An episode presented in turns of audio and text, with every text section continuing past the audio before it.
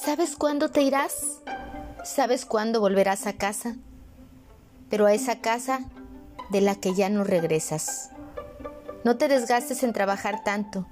No pelees tierras ni cosas materiales, nada te llevarás. No salgas peleando de casa, no sabes si volverás. No pierdas tiempo con el orgullo y el silencio dañino.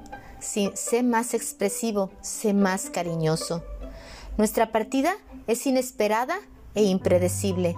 Si ningún aviso nos llegará, no dejes para mañana un buen momento, una buena charla, una declaración de amor. Que no impere si te dicen que no. El atreverte te hará inolvidable.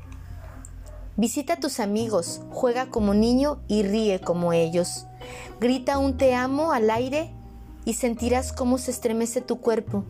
Deja de decir te extraño y besa las almas. Camina y disfruta del paisaje. Cómprate ese antojo. Vístete como deseas, pero hazlo. No esperes la ocasión.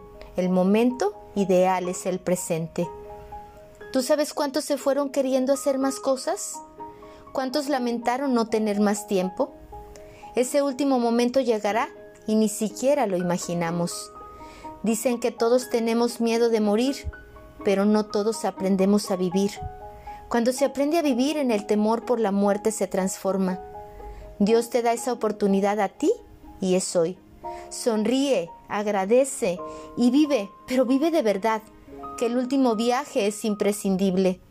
No lo esperes con temor ni con resignación. Si es cierto, no tenemos que irnos, pero primero, primero tenemos que vivir. Primero tenemos que sentir, Primero tenemos que aprender a amar, amar desde nuestra esencia, amar desde nuestro yo. Y recuerda que algunas personas aman el poder y otras tenemos el poder de amar. Sígueme en mis redes sociales como Lidia Sandoval, en mi página cancunlife.mx, 104.3, la radio que vibra, y en Spotify como Mi alma tiene prisa.